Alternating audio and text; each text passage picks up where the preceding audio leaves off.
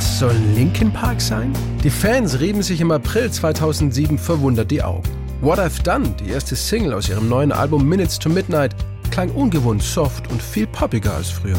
Was war plötzlich aus dieser wilden Rockband geworden, die zu Beginn des neuen Jahrtausends mit ihrem Debütalbum Hybrid Theory und Hits wie One Step Closer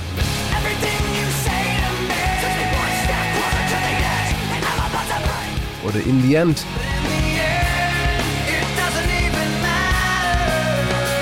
Maßstäbe für das neue Genre New Metal gesetzt hatte. Der Mix aus harten Rock-Sounds und Hip-Hop, melodischen Strophen und bombastischen Refrains machte die sechs Musiker aus Los Angeles und den Rapper und Songwriter Mike Shinoda und ihren charismatischen Sänger Chester Bennington weltberühmt. Linkin Park wollten sich aber nicht auf ein Genre festlegen lassen, erzählt Mike Shinoda. Ich denke, wir wollten das New Metal Label schon lange von uns abschütteln. Denn bereits vor unserer ersten Platte hatten wir unseren ganz eigenen Sound schon vier Jahre lang genauso umgesetzt.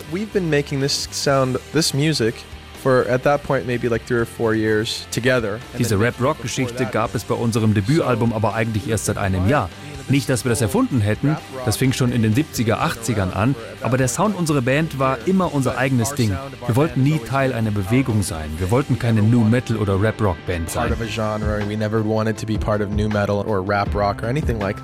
Deshalb wollten Linkin Park bei den Aufnahmen für ihr neues Album Minutes to Midnight auch bewusst neue Wege gehen. Unser Hauptanliegen war, Songs zu schreiben, die auf der einen Seite den charakteristischen Sound und die Identität der Band bewahren, auf der anderen Seite aber ganz anders klingen als die bisherigen Alben. Wir wollten den Sound der Band rund erneuern. Das war die Herausforderung. Ich denke, wenn es einen Grund gibt, warum wir so lange für die neue Platte gebraucht haben, dann diesen. 14 Monate lang lebten Linkin Park mehr oder weniger im Studio des legendären Produzenten Rick Rubin, der zuvor schon Künstler und Bands wie die Red Hot Chili Peppers, Johnny Cash, die Beastie Boys, Tom Petty oder System of a Down kreativ unterstützt hatte. Sänger Chester Bennington war begeistert von ihm. What he did do for us is he pushed us into getting out of Rick Rubin hat uns aus unserer Komfortzone herausgeholt. Er hat uns neue Grenzen ausloten lassen. Es war ein Experiment, bei dem wir uns stilistisch weiterentwickeln konnten.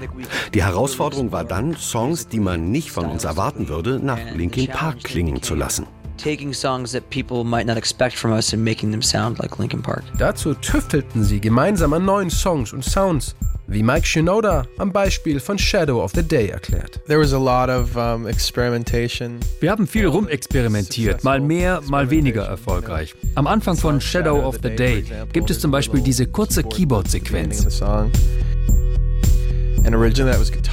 Wir haben das auch mit einer Gitarre ausprobiert, dann mit einem Klavier, mit Xylophon, einer Marimba, sogar mit einem elektrischen Banjo. Allein diese kurze Sequenz gab es in zehn Versionen, ehe wir uns auf das Keyboard geeinigt haben. Wir sind fast verrückt geworden, bis wir endlich herausgefunden hatten, welches Instrument wir für welchen Song verwenden wollten und vor allem wie.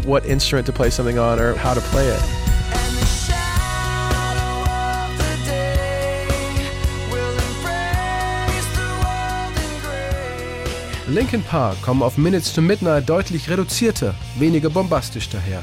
Hip-Hop und Alternative Rock gehen eine ungewöhnlich stimmige Verbindung mit poppigen Melodien ein. Für Chester Bennington war die Single What I've Done exemplarisch dafür.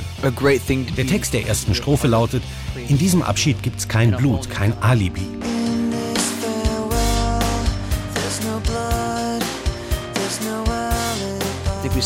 Und dementsprechend wird man bemerken, dass die Band anders klingt.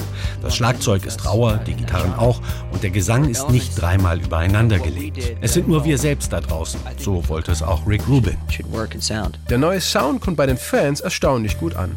Mit fast 6 Millionen verkauften Singles ist What I've Done der bis heute kommerziell erfolgreichste Hit für Linkin Park und erreicht in Deutschland, England und den USA die Top 10 der Charts.